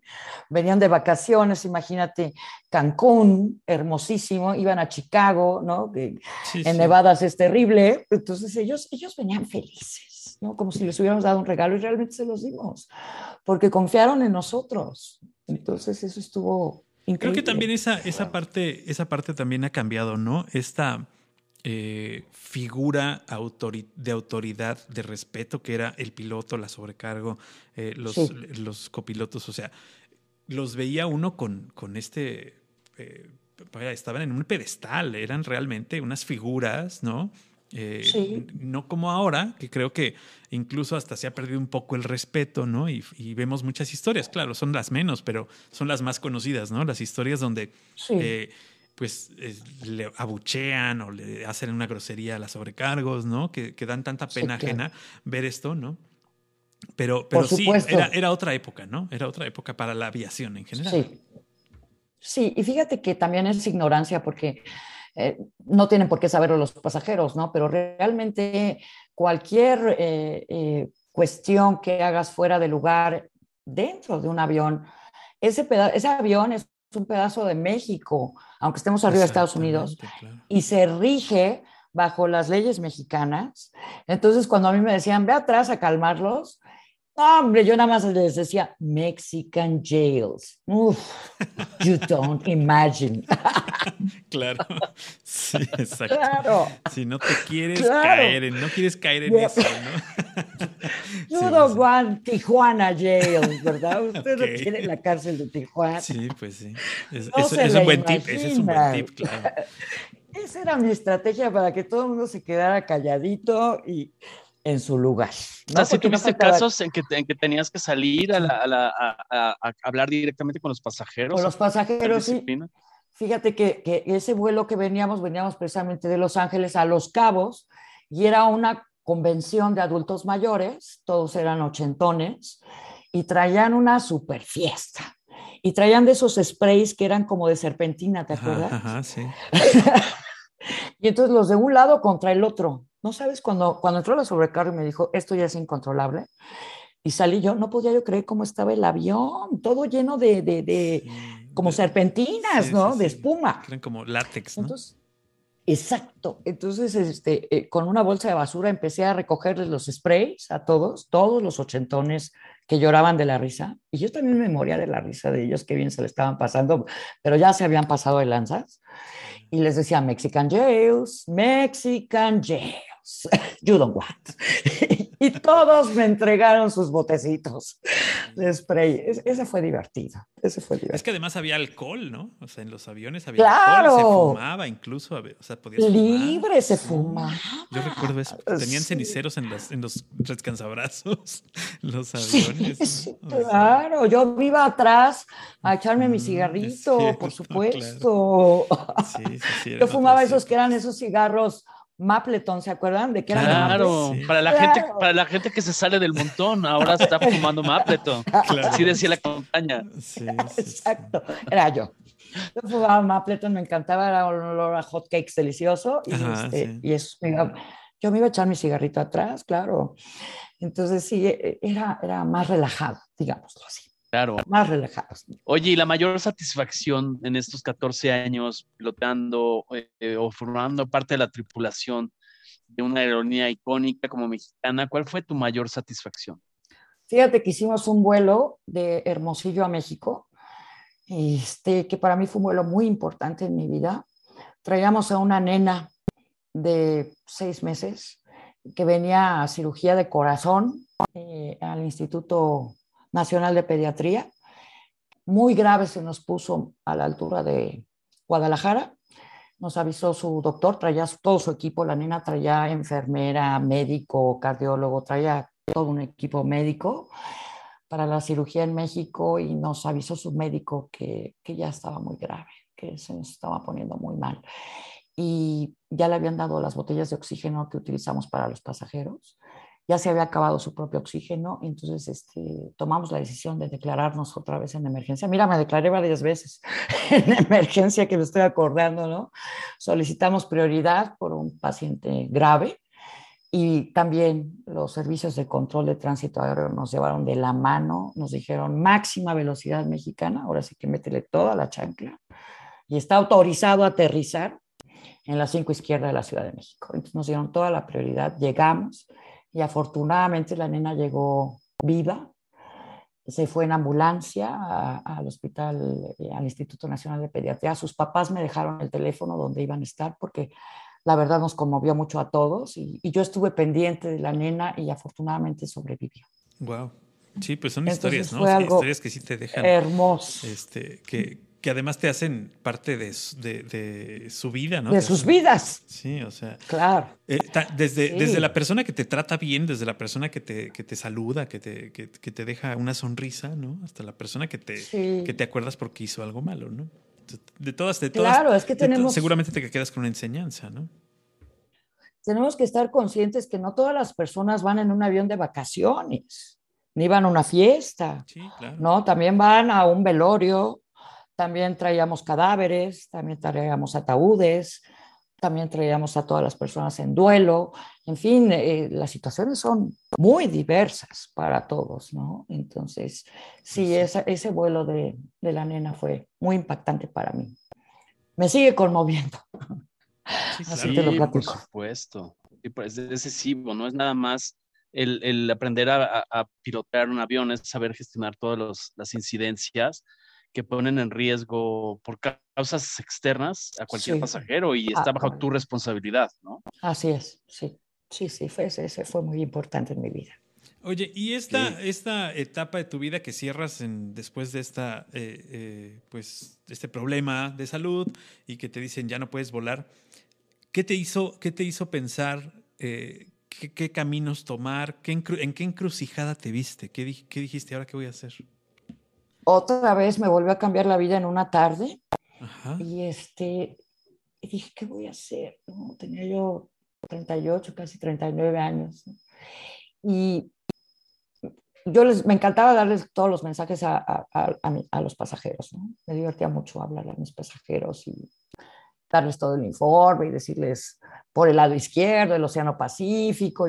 Eh, la verdad es que después de tres o cuatro años en Mexicana, los primeros años, que en la que siempre estaba yo en el ojo del huracán, supervisada por todos, en la mirada de todos, hasta que me empezaron a tener confianza y la gente sabía que pues yo hacía muy a gusto mi trabajo, ¿no? Que estaba yo dentro del estándar que cualquiera, ¿no? De, por eso estaba yo ahí, porque no era yo un peligro. Entonces, cuando ya mis compañeros me empezaron a tener confianza y pude disfrutar, pude disfrutar ya los vuelos, entonces, este, me decían, oye, es que tienes muy bonita voz, ¿por qué no? Y entonces, ahí cuando, cuando dejo de volar y todo, saqué mi licencia de locutora. Dije, este es el camino, este es el camino, ahora nos vamos por acá. Saqué mi licencia de locutora en la Universidad del Claustro de Sor Juana. Y ya con la licencia de locutora, uno de mis maestros eh, trabajaba en Televisa Chapultepec, muy cerquita y me dijo, oye, fíjate que necesitamos una, una nueva locutora para Canal 9. Y ¿No te gustaría ir y, que te conozcan y vean tu trabajo? Y te dije, claro que sí. Y me quedé en Canal 9 dos años. Fui la voz de Canal 9. Fíjate qué, qué, qué, fortuna. yo, a mí me dicen, ¿cómo le hiciste? Pues yo la verdad tomé las oportunidades como me fueron llegando. Sea, me dan esa oportunidad de, ir a Televisa Chapultepec, hombre, pues por supuesto que me voy a quedar yo con la chamba, ¿no? Y me quedé con la chamba dos años, hasta que se acabó el canal. Fui la última locutora de Canal 9 que decía yo, Canal 9, tu casa, tu canal. Órale, pues. Y daba yo toda la programación. Entonces, exacto, daba yo toda la programación de todo el día, las luchas, todas las peleas, todo, muy divertido. Y, eso me dio mucha, pues mucha confianza en mí otra vez, porque obviamente fue un proceso largo. Y después de que dejé la locución, de que, que se cerró el Canal 9, otra vez me cambió la vida en una tarde. Este, en la Universidad del Claustro de Sor Juana había un diplomado en marketing. Entonces dije, a mí siempre me ha gustado mucho la cuestión publicitaria, ¿no? Es muy divertida. Y saqué el diplomado en marketing y puse una agencia de marketing y la tuve 10 años. Pues. Hasta que me vino la crisis de 2008, que ahí ya me alcanzó, ¿no? La crisis de 2008 y cerré la empresa. Pero, y ya después, en 2013, llegué a Cuernavaca porque mi mamá tuvo un derrame cerebral y me la traje a Cuernavaca para tener una mejor calidad de vida para ella. La pasamos muy bien y fue cuando en Twitter vi una convocatoria para el casting de doblaje y decía 50 nuevas voces de Morelos. Y fui al casting y afortunadamente me quedé. Órale, pues. y aquí estoy. Y, ya les dije todo. Y esa es ahora la historia. Oye, y regresando un poco al tema este de, la, de la, voz en, en Televisa, porque digo, nosotros también hacemos trabajo de locución, como tú quieras. Yo tengo más de 25 años trabajando en radio, pero siempre lo he dicho, la, la radio para mí es un hobby, porque por lo menos aquí en Veracruz, la radio no paga como para vivir. ¿La voz en televisión ah, paga, como para vivir? No. ¿O fue más bien una etapa de aprendizaje? Para mí fue mi aprendizaje y era mi escuela y eran mis tablas y era mi currículo. Ok, ok. Entonces, este, no, hombre, en Televisa me pagaban, ¿qué te digo? En, ese, en esos años que, que, habrá sido 2000, eh, 5 mil pesos al mes 5 mil pesos al mes y daba yo toda la programación. Todo el día. A destajo, o sea, te decían tú grabas esto y, por la misma cuota, o sea, no, no, era por cada anuncio ni por cada versión. No, no, por supuesto que no, por supuesto que no, por eso cuando se termina el canal y todo dije, no, no, pues creo que por aquí no va. Claro, sí, hay que buscar otras cosas que, nos, que, nos, dejen de, para vivir, ¿no? Voy a ser emprendedora, ¿no? Pero también ser emprendedor en este país es una pesadilla. Entonces, pues bueno, le estuvimos buscando por varios caminos, ¿no? Pero igual el doblaje, ¿eh? igual el doblaje, desafortunadamente es un trabajo tan especializado que, que no está bien, bien pagado. Súper triste, ¿eh? aviento mi comercial. No, sí, claro, lo sabemos. Es, es, es un, un, tema, eh, la traducción, el, doblaje, son cosas que eh, están muy mal pagadas. Así es la verdad, es la realidad. Ay, sí. Eh, eso estaba yo comentando con una persona que hace eh, traducciones del inglés al español y eh, ella de manera privada o con las empresas que trabaja cobra cierta cantidad por, por, por cuartilla y cuando lo hace a través de una empresa grande como de streaming, por ejemplo, como Netflix o este, Amazon, le pagan una treintava parte de lo que cobra ella normalmente, ¿no? Cuando dices, wow. Increíble. O sea, treintava parte, ¿no? O sea, no, es una tercera parte, no es una treintava parte. Dices, wow. O sea, tienes que traducir y todo. el doblaje. Claro. Todo un capítulo. Sí, para, en doblaje. lo que sacas con una cuartilla, ¿no? Oye, pero cuéntanos un poco, ¿cuál fue tu primer proyecto de doblaje? Eh, ¿Qué tipo de voces hiciste? ¿Haces, haces varias ¿Cómo voces? fue un poquito Fíjate que yo no hago tanto, yo, yo, no hago tanto anime. Yo, mi primera aproximación, bueno, después de que me quedé en ese casting, este, eh, fue una telenovela turca. Las telenovelas turcas, en México se dejó de producir telenovelas porque ya carísimo. Y los turcos se pusieron las piloas. Y es, y es la, la, la, este, la escuela Televisa, ¿va? O sea, es muy similar. Digo, claro, con no un poco más de lana, ¿no? Pero... Sí, sí, sí, con un poco más de lana, pero el drama es el mismo. Sí, sigue siendo la Cenicienta o Romeo Sigue y Julieta, siendo. No hay, más, no hay más, ¿no? Y los ricos también yo. no hay pierde. Claro, pero son los principales productores de esos contenidos en el mundo. Sí, no, sí, cuando, ahora... cuando lo fue Latinoamérica, o sea, bueno, primero México, luego Venezuela, ¿no? O sea, y ahora es Turquía, dices, ¿cómo? Turquía, sí, es increíble, pero hacen unas producciones, la verdad, hermosas. Yo no conozco Turquía, pero la verdad es que dices, qué país más hermoso. Y entonces han tenido un éxito total en México y en Latinoamérica. Entonces nosotros lo que hacemos es que lo doblamos al español con un, si tú ves, hay diferentes tipos de doblaje. El doblaje de, de México es un doblaje muy natural. Nosotros no doblamos con ningún acento que hacemos, así como a veces ves programas de history, que inclusive son unas voces nasales que no, no, nosotros, nuestro español, el español que ven de México es un español natural, sin acento, neutro, exacto. Entonces, realmente mi primer este, trabajo fue, este, fueron las telenovelas turcas, la verdad es que hice como 10 entonces, super escuela, super escuela, ¿no? Entonces, y aparte el turco, fíjate que es así un idioma aglutinante como el japonés, y entonces se, entramos como mantequilla, ¿no? O sea, no dicen 10 palabras. La inflexión es muy similar al, español. Es muy similar. Claro. Exacto. Exacto, es muy similar. Entonces, puedes machar muy bien el movimiento de la voz y de las El lip sync. Claro, ¿no? Y de los labios, ¿no? Para que no se vea tan, digo, obviamente lo estás, lo estás doblando, pero que no se vea este como cuando traducen las películas japonesas de, karate, ¿no? Que están, este, el, el, personaje sigue moviendo la boca y dice sí, ¿no? O sea, hable y hable y hable y hable. claro. O sea, claro, es, pero, similar. ¿Cómo es el proceso, eh, Mitzi? Por ejemplo, te dice, vas a doblar a este personaje en este capítulo, aquí está el guion, Tú te lo memorizas. No, hombre. no lo vas memorizando. Lo vas leyendo. Ni, te imaginas cómo es el proceso. A ti te hacen tu llamado un día antes, te presentas 10 minutos antes de tu llamado y te dice, si quiere el director, te dice, eres la mamá de la protagonista, que se va, eres la mamá de la novia que se casa ahorita, pero le van a dar un balazo al novio y, y tú obviamente vas a apoyar a tu hija y todo. Y, y, y te ponen la pantalla y la pantalla dividida en dos. Con un ojo ves el texto y con el otro ojo ves la imagen. Es prompter, es prompter e imagen, o sea, casi que wow.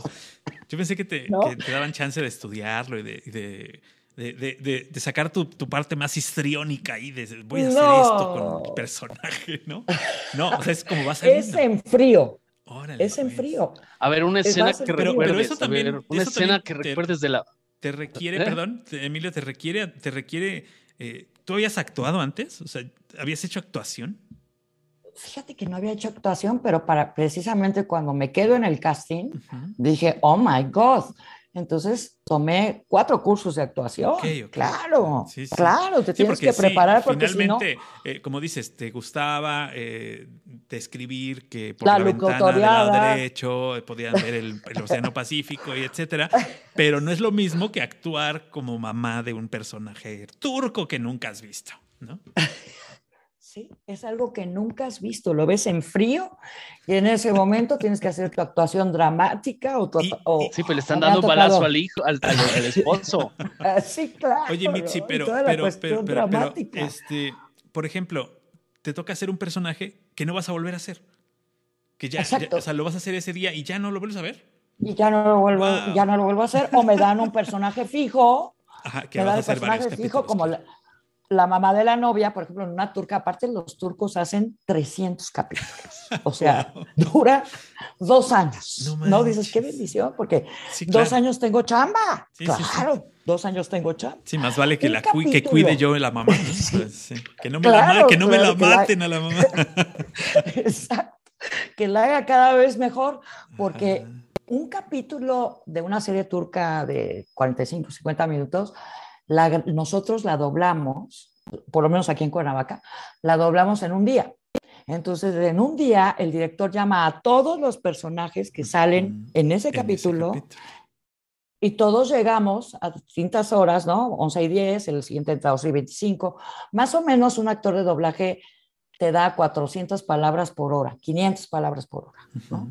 Entonces, si me toca nada más decir 50 palabras, bueno, ya sabes que me van a dar 10 minutos, ¿no? Entonces llego rápido y el siguiente viene el siguiente actor. Todos grabamos por separado, nunca nos vemos. ¿no? todos, yo, pensé que era como antes que ponían a los dos actores. la filita. Sí, sí, Ya no. Ya no, ya no, ya. Y ahora vas contra reloj porque el director tiene que entregar el capítulo. Sí, sí, completamente doblado. prácticamente va, va, editado ya en el momento que lo haces. Exacto. Y si la riegas, te regresan en ese momento y en ese momento vuelves a hacer el pedacito. El retake al día siguiente, pero ya al cliente ya le urge, tienes que ir a hacer el retake No, porque en las series turcas, aquí en Cuernavaca, nosotros no decimos por Alá, que, que, los turcos para todo es por Alá, ¿no? Como decir, oh por Dios. Sí, sí. ¿No? Entonces nosotros decimos o por Alá o por qué o qué está pasando. El chiste es no decir por Alá, no sé por qué, pero son las instrucciones aquí en, en los estudios que grabo, ¿no? Entonces, este, sí, a veces te llaman para el retake, al día siguiente tienes que estar ahí para el retake porque urge el capítulo, el capítulo ya se tiene que ir con el cliente. Oye, ¿nunca te ha eh, tocado, perdón, eh, algunas hacer dos voces de una misma sí. Mira, a veces, obviamente, yo hago voces, ya no hago la, la protagonista, ¿no? Entonces, normalmente soy la mamá y si se puede, también soy la abuelita de la novia, ¿no? Ya la hago más cansadita. ¿No? Entonces, mi, mi, mi, rango de voz, pues es de 40 a 80, ¿no? Y también he hecho a viejitas que ya me dicen, ya estás diciendo tus últimas palabras, ya estás agonizando. Entonces, ese es mi rango de voces en el que yo trabajo, ¿no? Pero bueno, las turcas fueron una gran escuela para mí, porque mis primeros tres años en doblaje hice 10 ¿no? Entonces, este, diferentes personajes. Sí, a veces te, dices que eres, te dicen que eres el arbusto que está allá, ¿no? Arbusto 4. Claro, sí, sí, piedra 2 y se va a ver una pues vez. Exacto, exacto. Me ha tocado hacer personajes muchas de celadoras, ¿no? Como tengo voz de sargento, la de la cárcel, esa clásico que voy a hacer yo, ¿no? Ya sé que, voy a hacer yo. Entonces, este, así es como nos van dando los personajes de acuerdo a nuestro rango, ¿no? De acuerdo a nuestro rango de voz. Aquí en Cuernavaca somos 200 actores de doblaje, entonces la chama se tiene que repartir entre todos, ¿no? Claro. Oye, pero también has hecho para Discovery History Channel. Sí, he hecho para Discovery y Nat Geo, National Geographic. Fíjate que para Discovery hice un programa que se llamaba Sea Hope, El Mar de la Esperanza, fue, un, fue una serie como de cuatro capítulos que hicimos, que doblamos, y yo fui la narradora. A mí me gusta mucho ser este, narradora, y ser narradora en un programa de, Nachio, de, Discovery para mí fue un privilegio. Fue hermoso porque me dijeron, vete a tus graves, manejas tus graves y hablamos del mar, y el mar y los peces que vemos, y ¿no? una voz grave muy serena, ¿no? muy calma como el mar entonces, ese, eh, para Discovery me ha encantado trabajar. También hemos hecho programas de remodelación. Ya ves que hay esos, hay N cantidad de programas de remodelación entre hermanos, primos, gemelos, cuates, artistas. sí, sí, sí. Eso también La formulita esa pegó. Esa, pegó, ¿eh? Pegó súper bien, eso también los he hecho. De vendedora de casas, para Discovery también he hecho, también he hecho programas eh, muy divertidos. Y, este, y para National Geographic hemos hecho programas eh, documentales, pues obviamente de los ríos de África, los lagartos en Coral Gables, este, hemos hecho e, ese tipo de programas que son hermosos y de narrativa, que la verdad a mí es lo que más me gusta hacer. Oye, algunas líneas que tengas memorizadas en cualquiera de los casos de las novelas turcas, de algún documental. Te mentiría, porque como sales de ahí y te dicen eh, el, llamado para mañana es, vas a hacer, era yo una cómica en una serie coreana, imagínate, era yo la que soltaba el chiste en coreano, era yo la, digamos, la asistente de la emperadora, ¿no? Coreana, ¿no? Y era yo la que decía, hoy ya se le olvidó limpiarse la boca, ¿no? Pero yo decía, imagínate, estoy haciendo una, doblando una comedia coreana y yo soy la que suelta el chiste, ¿no? Pero no me acuerdo del texto, perdona, eso sí te lo voy a quedar de ver. No, pues es que si, te lo aprendes para el segundo. Claro, claro. Si, ni siquiera lo, ensayas ni nada, pues seguramente no se te queda absolutamente nada. Y creo que también eso es, eh, de cierto modo, una ventaja, ¿no? Claro, tengo que limpiar mi disco no te saturas, claro. Porque si no, imagínate, sí, claro si hacemos un ensayo, o sea, el director te dice, va, lo vemos y lo ves junto con el director, sobre todo para agarrar el ritmo, el ritmo en donde ella se atora y dice, mm, estamos pensando hacer un autocinema que, en el que haya una cabida para 200 coches, todas esas pausas y esos espacios. Yo tengo que montarme en la, respiración de mi personaje para yo ir respirando al mismo tiempo que ella y entonces nos oímos parejitas, ¿no? A la hora de la grabación nos oímos parejitas. Entonces, este, así es como lo decimos. Ella se me olvidó que te estaba diciendo. no, sí, eh, que, tienes que ir, que tienes que ir limpiando, no puedes ir conservando las, las, este, eh, las frases ni los diálogos. te saturarías de una manera, ¿no? O sea, lo, veo complicado, ¿no? Oye, y, en esto del doblaje, ¿hacia dónde vas? O sea, ahora, ahora ¿cuál es tu, tirada? ¿Qué quieres hacer? O, Mira, nada más me faltó señalarte. Eh, eh, quería yo señalarte que si hacemos una prueba. Vemos el, el, loop, vemos con el director y la siguiente es se graba. O sea, lo ves una, vez. O sea, es una, una, una lectura eh, previa. Una prueba. Con el director que te va diciendo, ahí tienes que esperarte, ahí tienes que gritar, ahí tienes que bajar la voz. o sea, esas, esas partes que te las, te las tienes que quedar para esa misma grabación. Sí, y el director no te dice nada. ¿eh? El director, él también va viendo, tu, él, también va oyendo el ritmo para precisamente, si no lo haces en la siguiente toma, en la siguiente toma, que es la tercera, ya te salga bien, porque te va a decir, oye, te estás comiendo una pausa. Oye, ella está respirando, acá hizo un jalón de aire que tú no estás haciendo. Entonces, sí lo vemos, sí lo vemos una vez y se debe de grabar en el segundo, ¿no? Pero cuando lo ves, ¿lo escuchas con la voz original? Sí, lo escucho, lo escucho en, en, turco o en el idioma que esté o en inglés y yo voy midiendo, sobre todo voy midiendo las pausas porque es donde yo voy a respirar y tengo que respirar junto a ella, igualito a ella. Oye, ¿y hay alguna libertad? que mido. ¿Hay libertad en, en, que digas, oye, pero aquí se oye mejor emparedado que sándwich? O sea, o sea, ¿si hay alguna libertad o no? ¿O tienes que apegar? Eso, eso te lo dice el director. Eso es el director, el que puede ir cambiando el guion, el que puede ir diciendo, sobre todo que no entra, hay palabras que no tienen labiales. Exactamente, ¿no? Que, que, en turco a lo mejor es a la, la, la, la, y acá es papá, papá, pa, ¿no? Y, él está haciendo así. Y ahí tenemos que meter una P o una B, porque él cierra los labios. Entonces el director es el que va cambiando las palabras para que se vaya viendo perfecto. Es el trabajo del Oye, las expresiones como, no sé, cáspita, recorcholis, diantres, o sea, eso también se los dicen y te tienes que apegar al 100% en, en ese español. Fíjate que todas esas expresiones son de Venezuela, de Venezuela, de Argentina y de Perú, que hacen doblaje, que son nuestra competencia. Cuando tú oyes una cáspita, no se grabó en México. Eso no está doblado en México. Si nosotros decimos, eh, cuando mucho por Dios, cuando mucho... no lo puedo creer. Aquí en México no se utilizan esas palabras que son sí, esas, este, onomatopeyas que son muy de Sudamérica. Exacto. ¿No? Exacto. Recontra recáspita, maldita sea. Exacto. Ya sabes que no fue. Maldita sea.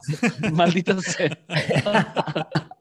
ya te, ya te puedes imaginar que no fue en México el director, o el director no era mexicano. Exacto. O, lo estabas grabando para esa zona, ¿no? Porque también es eso, ¿no? Ah, exacto. Eh, el mismo actor de repente le piden las tres grabaciones, la del español del norte, español del centro, español del sur, ¿no? Así es. Que, se da dependiendo el proyecto, ¿no? Así es. Oye, ¿te gustaría ser maestra de doblaje? O sea, preparar a las nuevas generaciones. Ay, pues fui maestra cuando dejé mexicana yo quise regresar a mi escuela a, regalarle lo que me había dado y fui maestra de aviación durante un año. Pero la verdad es que uno cree que pararse enfrente de un pizarrón es ser maestro y no. Yo me sentí muy coja en cuanto a que yo no tenía una, pues siquiera un diplomado en pedagogía, algo, ¿verdad? Algo no, yo no creo que cualquier persona pueda ser maestro. No, claro que no. Puedes tener todos los conocimientos, pero, pero saberlos comunicar y saberlos dar es, es, es algo que, que, o te preparas o lo traes. Exacto. ¿no? Sí. Yo creo que no deben de existir los maestros improvisados o los maestros que no tienen un apoyo pedagógicamente, ¿no? Forzosamente yo creo que uno debe de tener, si va a dar clases, un apoyo pedagógico. Yo me sentí pues insatisfecha con mi trabajo como maestra porque era yo impaciente y eso me hizo sentir muy mal. Entonces dije, nunca más voy a ser maestro, a menos que me prepare yo pedagógicamente, claro. Claro. Oye, Mitzi, ¿algo que nos quieras contar, compartir, que no te hayamos preguntado sobre estas etapas de vida de tu adolescencia, cuando el piano, de tu parte de piloto, de tu locución, no sé, algo que, que, crees importante compartir con la gente que nos hace. Que, se nos, que se nos pasó en meter en el lavadero. pues mira, ahorita me preguntabas a, qué, a qué más le tiro. ¿Hacia dónde va? Ahorita me quiero, ¿hacia dónde voy? Mira, acabo de cumplir 61 años, estoy muy contenta con mi vida, me siento muy satisfecha, creo que eh, finalmente le cumplí a mi familia, le cumplí a mi país, he cumplido, he cumplido mi misión.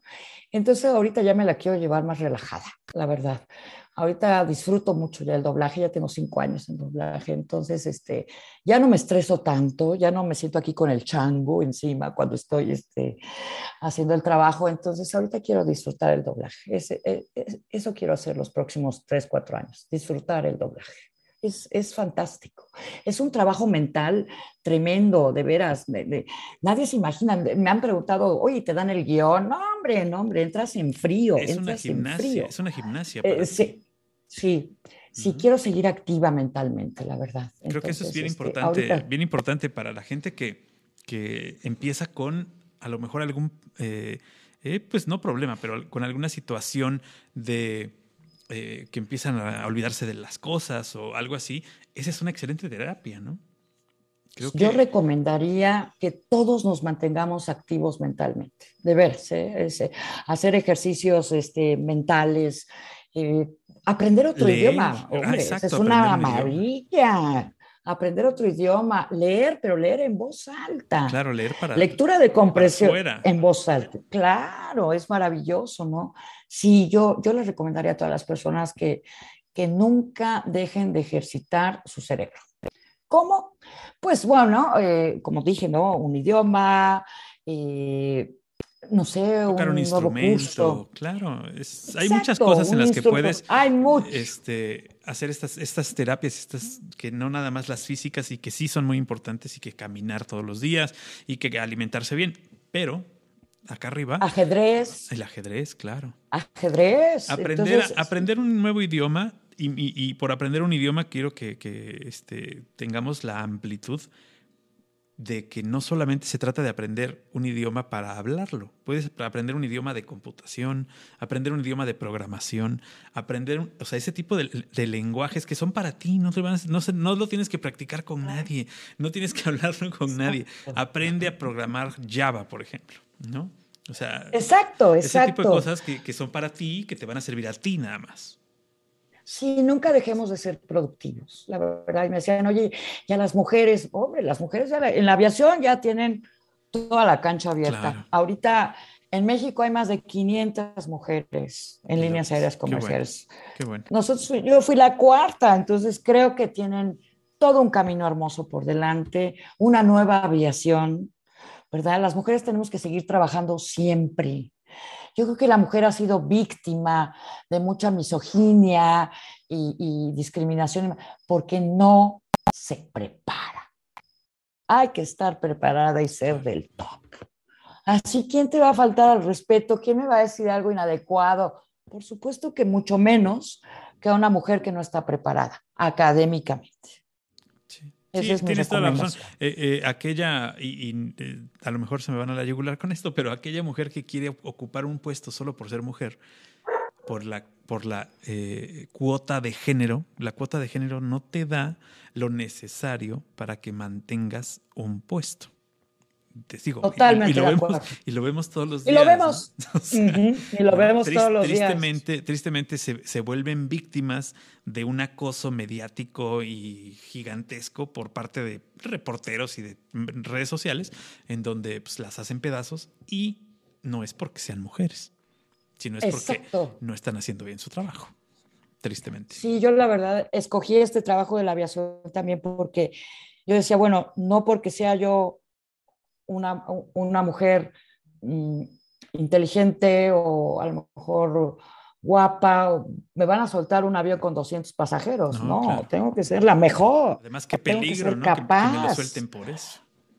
Claro, claro. Entonces nosotros también tenemos que poner de nuestra parte y no entrar en esta situación de complacencia.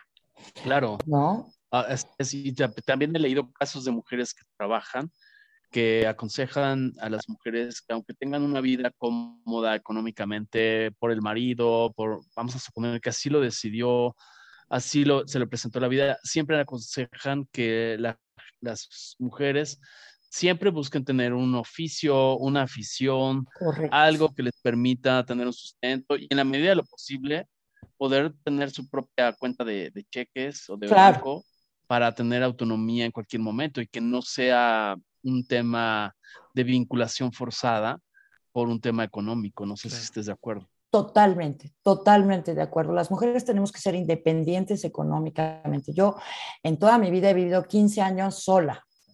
15 años viví sola, entonces yo sí puedo decirte cómo disfruté mi, mi soltería. A mí no, no, no, o me decían, oye, te regalo un coche. No, gracias, yo me compro mi coche. Porque yo a mi coche le hago lo que quiero, porque luego ves a las mujeres que vienen manejando con terror, porque el Señor le dijo, ni se te ocurra darle un rayón. Entonces, claro, si tú te compras tu coche, yo manejo como quiero, yo vivo en mi casa, no, no, no, no vives tan amenazada. Claro. Entonces hay que ser independientes. Sí, y, y lo más bonito es que lo puedes ser en pareja.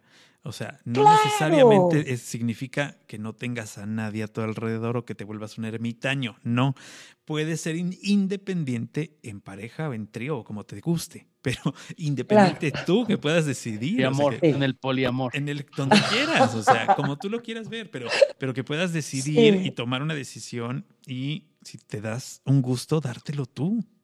O sea, cuidarte tú. ¿No? Totalmente. totalmente. Yo creo que siempre, y esto ya estamos totalmente saliéndonos del tema, pero sí es, es algo que, que, creo que es muy, muy importante. En, en, la pareja, para uno, lo más importante es que el otro sea, tú seas la segunda prioridad del otro, porque la primera prioridad tiene que ser él. Así. El mismo, claro. O sea, para mí mi pareja es mi segunda prioridad, la primera soy yo. Y ya. Y de ahí para abajo, ¿no? O sea, empezamos por prioridades, pero la primera siempre tienes que ser tú. Ese es así. Totalmente de acuerdo. Y, los hombres pues también han cambiado mucho. Ahora los hombres son excelentes parejas. Muchos, muchos. no hay que quejarnos siempre. Hay, hay hombres maravillosos. claro, hay hombres maravillosos y excelentes compañeros, ¿no? Claro. Exacto, no, nos tienen que ni santificar ni satanizar. No, no, no. Exacto, totalmente de acuerdo, no. No, es el todo o el nada, ¿eh? aquí hay, siempre hay un nivel de, mediación en donde pueden salir las cosas bien, ¿no? Mitzi, te queremos agradecer infinitamente, infinitamente esta tarde de plática. La verdad es que estuvo muy amena, muy, muy padre. Este, ¿Tienes eh, alguna red social pública donde pongas tu trabajo de, de este de voz donde pongas tus, tus... No, no tienes nada así como que la gente te pueda conocer, a la gente que quedó así como clavada, quiero conocer más de Mitzi, no, nada. Te recomiendo que saques una cuenta. Bueno, que me, manden.